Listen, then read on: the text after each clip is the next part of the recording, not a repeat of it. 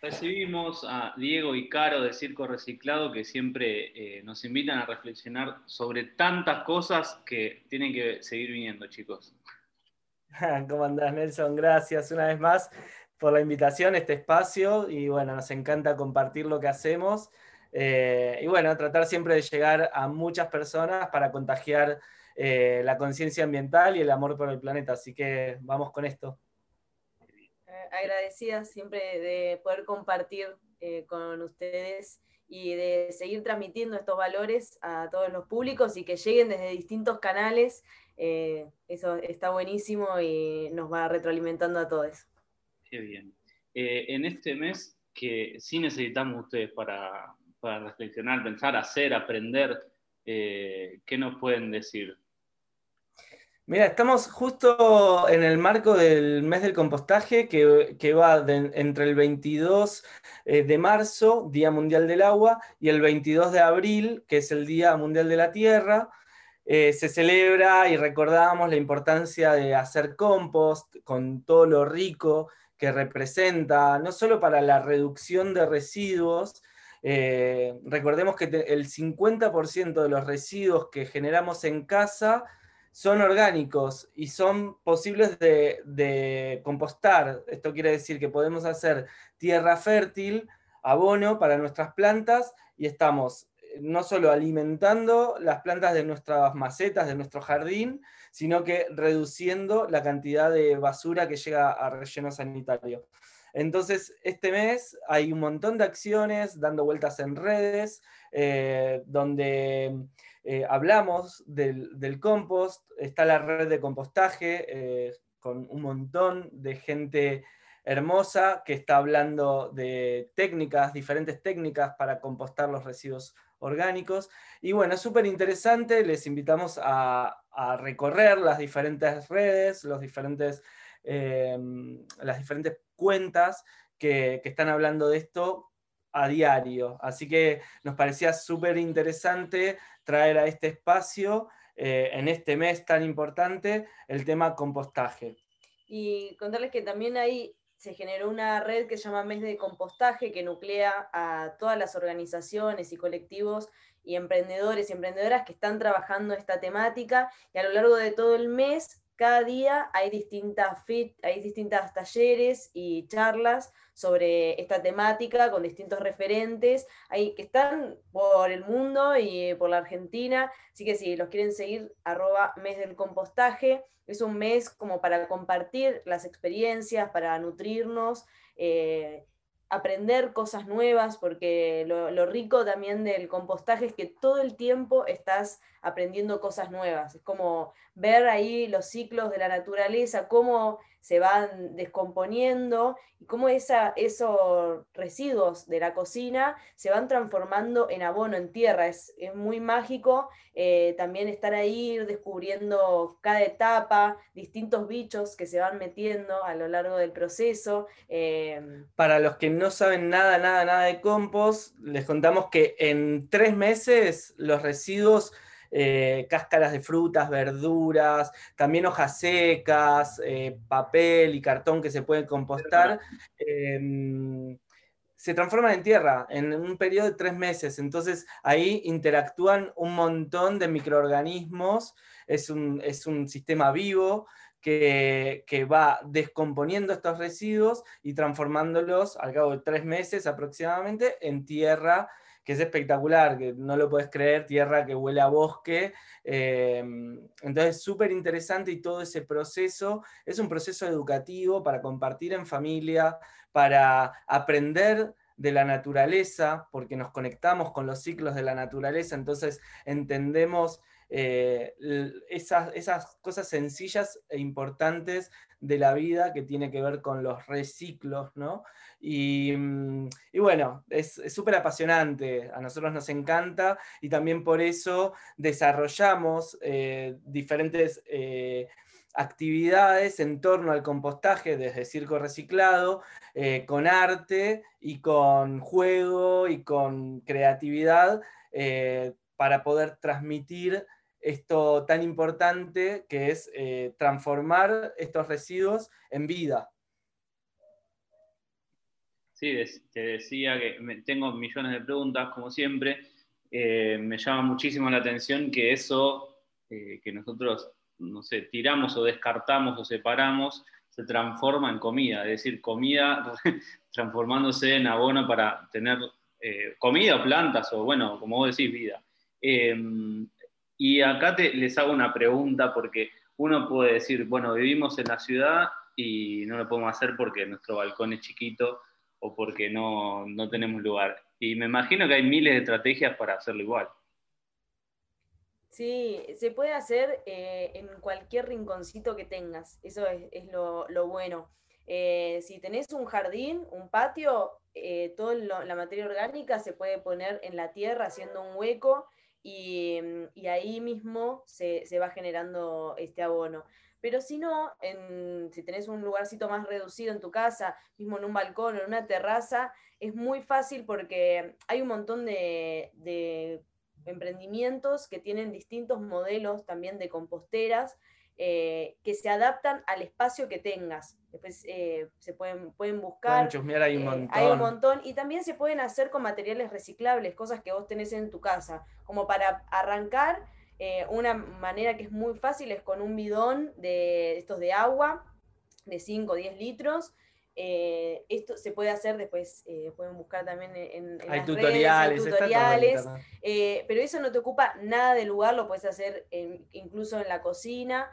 Y, y si no, ir recuperando tachos de pintura, baldes, que siempre que le pongamos un buen drenaje, haciéndole agujeritos como para que caiga todo el líquido lixiviado, que es como el, agua que liberan las, los restos húmedos, em, y juntándolo, este líquido, eh, te súper sirve también ese eh, líquido lixiviado para regar tus plantas. Entonces, eh, es muy fácil, se puede hacer con, cualquier material que tengas ahí en, tu casa.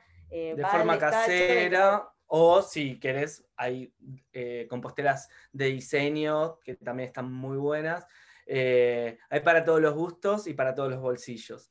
Eh, compostar es gratis, básicamente generar tu propia tierra, simplemente aprender el proceso y, saber hacerlo, digamos, sí tiene como sus complejidades quizás, pero no te lleva más de 10 minutos al día hacer un buen compost. Entonces, eh, simplemente es entender esta separación que hay que hacer, la separación de residuos en origen, que es el momento más importante, como separamos los reciclables por un lado, el plástico, papel, cartón, vidrios, metales, por un lado, los orgánicos por otro, y entonces nos cabe preguntar qué es la basura, existe la basura y un montón de, cuestiones filosóficas que son también muy apasionantes.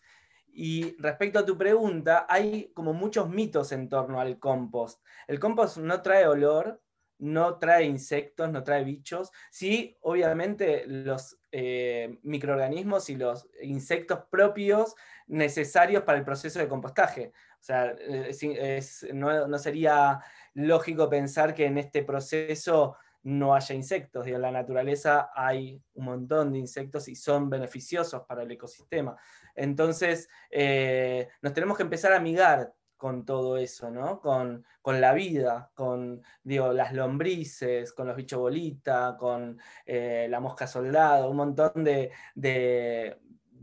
mm, eh, no me sale la palabra, bichitos, bichitos que están En, la, tierra.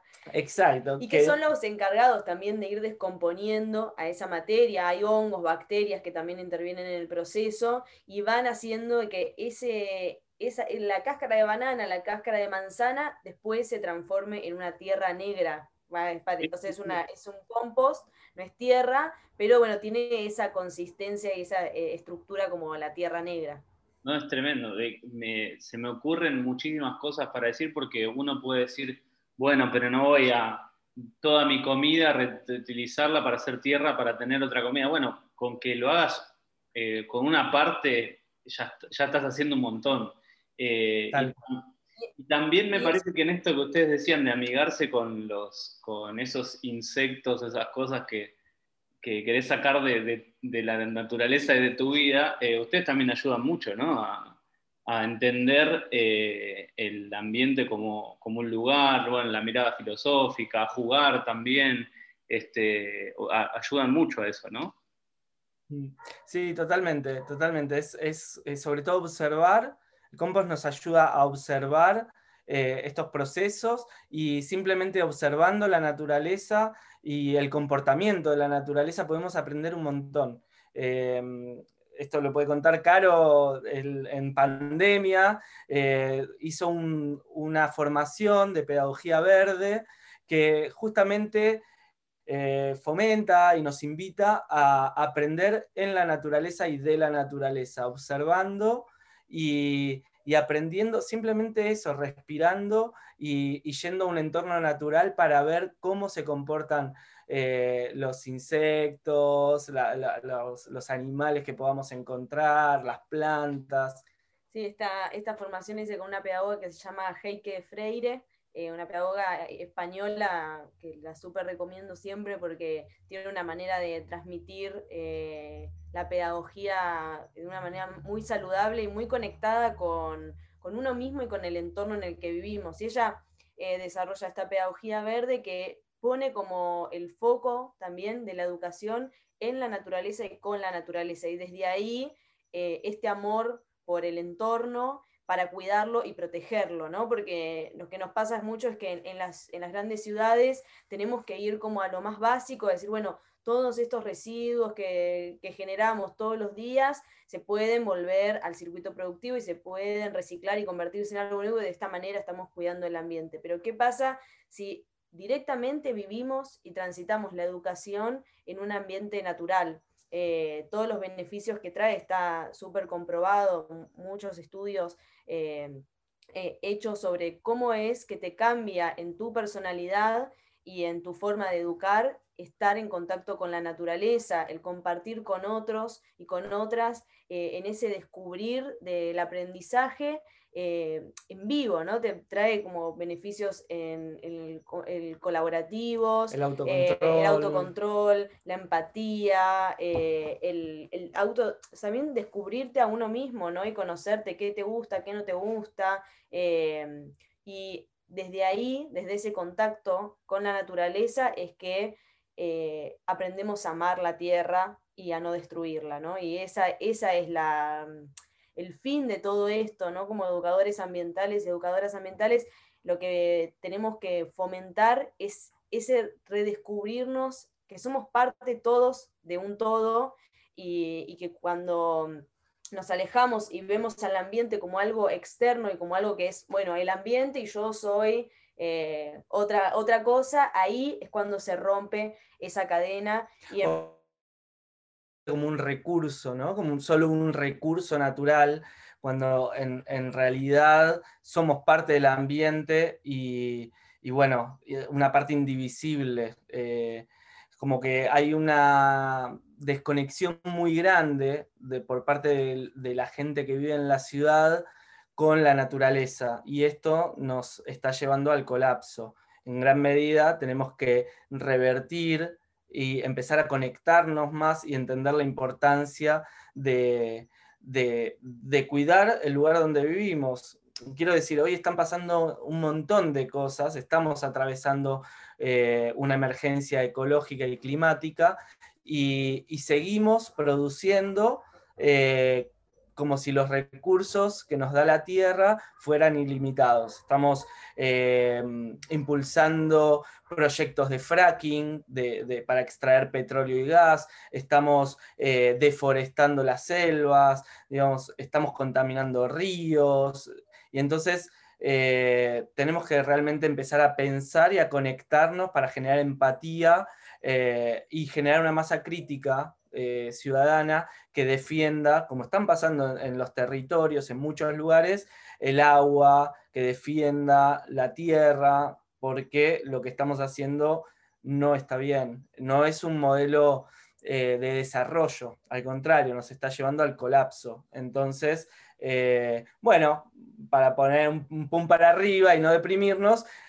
empezar a hacer compost en casa es algo que está buenísimo para conectarnos desde lo micro, que es en medio de una ciudad donde vivas, eh, en tu casa, en un departamento, o si tenés suerte teniendo un jardín, conectarte con lo más eh, hermoso que hay, que es los ciclos de la naturaleza. Y algo que, decías, que he visto como de, mm, no, no voy a hacer con todos mis residuos tierra, después qué hago con todo esto, bueno, si uno hace compost, después es un hermoso regalo para hacer también, ¿no? Un regalo que es sustentable y, que lleva ese, ese, esa cosa que hiciste vos, ese reciclaje que es mm. em, algo que vos lo, hiciste con mucho amor, con mucha dedicación, con mucho aprendizaje y esfuerzo, se lo llevas a alguien de tu familia, alguna amiga, amigo, y, y eso también vuelve y contagia a, a otros a, poder cuidar el ambiente, ¿no? Como que es un regalo que es, bueno, vos estás generando tierra que a lo mejor para uno solo, o no sé, es, mucho, eh, y, y si tenés un lugar reducido, como dices, uy, bueno, ¿y qué voy a hacer después con todo este compost? Bueno, es una buena forma de regalar y de también nutrir a los árboles y a las plantas que están en, la vía pública, que muchas veces, porque le pusimos tanto cemento, quedan ahí como finito de nutrientes, con muy poca tierra, eh, y es un regalo también para la Pacha eh, poder tirarle nuestro compost a las plantas eh, de la ciudad. Y aún así siguen, siguen creciendo. aún así siguen creciendo. Yo quiero rescatar, eh, más allá de que con Silgo Reciclado estamos hablando de lo educativo, lo filosófico, lo personal barra espiritual, todo lo que significa eh, el ambiente donde vivimos, pero sí quiero decir algo, no es una cuestión, es una cuestión de responsabilidad personal e individual que apunta a lo colectivo, pero que tiene que ver, es como lo que no es de todo, no es de nadie, como no ir a la reunión de consorcio y después querer que esté todo nuestro espacio bien y limpio. Eh, pongo ejemplos muy de la ciudad, ¿no? Eh, que es por ahí lo que nos toca hablar en el programa, pero eh, es una responsabilidad personal, digamos. Cuando les traigo el ejemplo en la pandemia que todos nos poníamos contentos porque había más pájaros porque había menos circulación de gente y el río no sé dónde se veía con más claridad y todo eso, y nos dejó a las claras de que es, que es una responsabilidad nuestra muchas veces el, el medio ambiente por la vida que, que elegimos o nos toca vivir en el sistema en el que vivimos, pero es una responsabilidad nuestra. Fíjate que nos aislamos todo el mundo y, y la naturaleza empezó como a mostrarse, ¿no? Eh, así que bueno, responsabilidad de todos, pero es individual la cuestión. Quería como decir eso, ustedes corríjanme, yo estoy acá como un aprendiz que no sé nada y les pregunto porque para así tomar este, las mejores eh, decisiones. Nosotros igual también somos aprendices y, y, seguimos aprendiendo. Yo creo que hay mucho, y, es lo rico también de meterse en todo el, mundo de la educación ambiental, porque vas descubriendo cosas, eh, porque es tan amplio que es, muy interesante. Y, mm, y, sí, como decís, es, es una responsabilidad individual eh, yo muchas veces, viste, a, contestaciones que son eh, como de, resistencia a los cambios, por ejemplo, eh, la típica, no, yo no separo mis reciclables porque después viene el encargado y los tira todos juntos. o después pasa el camión de la basura y se lo lleva todo junto, ¿no? yo a ese pensamiento de resistencia a un cambio positivo, eh, me gusta simplemente decir, bueno, es justamente es esto. Vos cuando lo haces, te quedas tranquilo y dormís tranquilo de que estás haciendo lo correcto. ¿Por qué vas a tirar todo junto ya desde tu casa? Si después hay algo en la cadena de, porque es una cadena de valor y de reciclaje, de recupero de, materiales que tiene que funcionar y hay muchos actores eh, que, tienen que hacer su tarea, eh, si hay algo que falla, por lo menos no fuiste vos el que, el que mm, tiró todo desde un inicio junto. Por eso hacemos mucho hincapié siempre en el momento más importante que es la separación en origen, la separación en tu casa, en el trabajo o en la calle. Ese momento en el que vas a descartar un residuo, es importante parar un segundo y pensar dónde va. Eh, ¿Lo tiro en el reciclable? ¿Lo tiro a la basura? Em, ese es el momento más importante, creo. Y además, para poner también en conocimiento que hay muchos trabajadores de la economía popular que viven del reciclado y demás, que están organizados y que hacen muy bien su trabajo, y que cuando uno deja las cosas en la calle, inclusive así esté todo junto, se, meten adentro de los tachos y los separan. Entonces, este, más allá de, uno quedarse tranquilo que hizo, también pensar en los demás, este, que, hay una cadena de producción alrededor de eso, ¿no? Y, las ciudades también van de a poco teniendo algunas estrategias para, para separar los residuos. No sé, Carlos, quería decir algo ahí. Sí, totalmente, que a veces uno no se para por desconocimiento, como, como decís, ¿no? ¿Qué, qué pasa? Como que, ¿Cómo es el sistema ¿no? de, reciclables?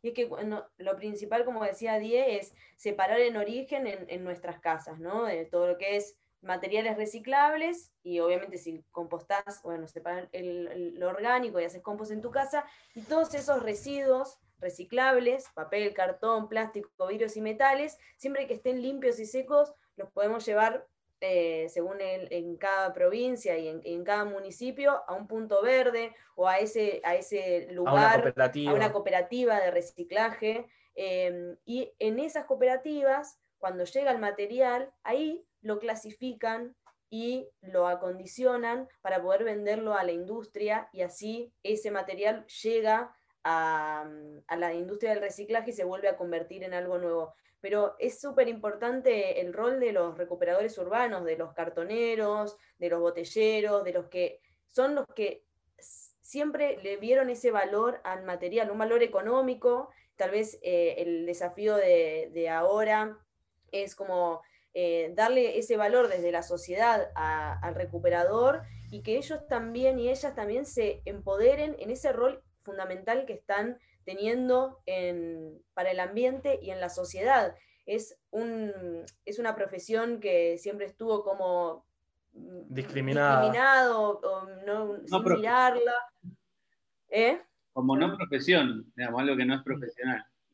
Exactamente, como el carrero que se, se, deja la vida acarreando kilos y kilos de materiales y la verdad que hacen un rol que es fundamental para la sociedad. Entonces hay que reivindicarlo, hay que ponerlo en, ese protagonismo. Es decir, están haciendo un trabajo que es impresionante, que es muy necesario y que tienen que, ser valorados por eso también. Y cuando separamos los residuos en casa, justamente estamos dignificando este trabajo porque no van a tener que revolver, abrir la bolsa y separar entre la, la la mugre, digamos, o, los restos sucios o aceites, y, o mismo muchas veces están en una situación de riesgo cuando eh, tenemos compañeros que se han pinchado con jeringas. Entonces, entender que cuando uno es responsable con sus residuos, estás haciendo que toda la cadena, en ese momento, en el momento que separamos, sea mucho más simple, mucho más segura también. Así que esto es una invitación también a empezar a separar los residuos si todavía no lo hacen en casa. Eh, es muy interesante también, si empezamos a ver ese lado educativo, empezar a reconocer cuántos eh, residuos generamos, porque cuando lo tiramos, eh, a la noche lo sacamos y mágicamente desaparece. Es como una cosa que no, no, tomamos la dimensión, pero los reciclables, cuando los empezamos a acumular, a copiar, porque los, los limpiamos, eh, siempre recordando que es una enjuagadita, que no hay que ponerle kilos de agua, litros de agua y, kilos de jabón, es una enjuagadita para que estén limpios y secos. Y los podemos acumular, no generan olor tampoco. Entonces, una vez por semana o cada 10 días lo podemos llevar a un punto verde o lo podemos llevar a la cooperativa. Te vas a dar cuenta ahí que entre hacer compost, que estábamos diciendo antes, el 50% de los residuos, los transformamos en tierra, y los reciclables los, llevamos a un punto verde cada 10 días, a la noche no vas a tener que sacar a la calle.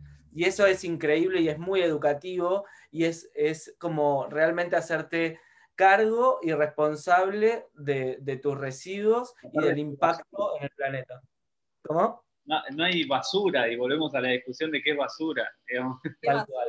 Y si hay basura es un problema de diseño de producción porque no debería existir digo, los pañales, por ejemplo, que no son reciclables, y es un invento humano que se transformó en basura porque hace no tantos años había paneles de tela y lo siguen habiendo. Pero quiero decir, hay que repensar, esto lo hablamos en algún momento también en este espacio, hay que repensar el modelo productivo hay que diseñar, y ya está pasando, hay un montón de emprendimientos, hay un montón de startups que están diseñando de otra manera para que los eh, productos que consumimos tengan la posibilidad de ser reparados. Muchas veces se diseñan para que no se puedan reparar y entonces alimentar el circuito de consumo capitalista que, bueno, nos está llevando a la debacle. Bueno, mira, para, un, punto, si se quiere, en esa línea, eh, en los recibos, en despensas de los edificios, hay un ítem que se le paga a la, persona encargada por separación de residuos. Así que de esta cadena que hablábamos y todo eso, y para cerrar, estamos pagando para que separen los residuos. así que o presionamos para que se separe y uno ya se queda no solo tranquilo, sino que, bueno, este, separé los residuos y por lo menos de mi edificio salieron, así que nada, a reclamarle la separación de residuos.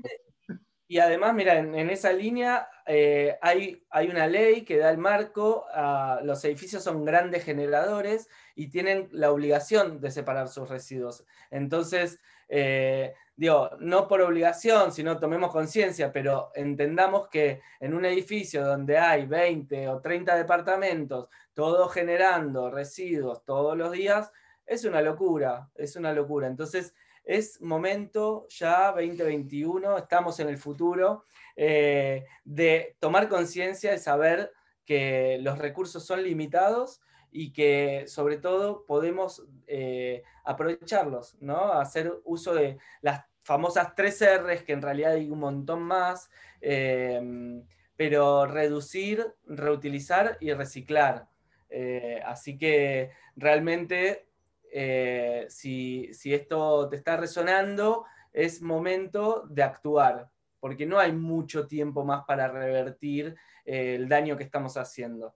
Por eso mucho hincapié también, y vuelvo al marco del mes del compostaje. Es un mes entero del año que se está recordando todos los días haciendo campaña eh, para entender el valor que tiene el compost, que es una herramienta enorme para, para combatir el cambio climático, para reducir los gases de efecto invernadero, para dar vida a, las plantas, para generar alimento. Entonces, tiene mucho, es, es una herramienta muy importante.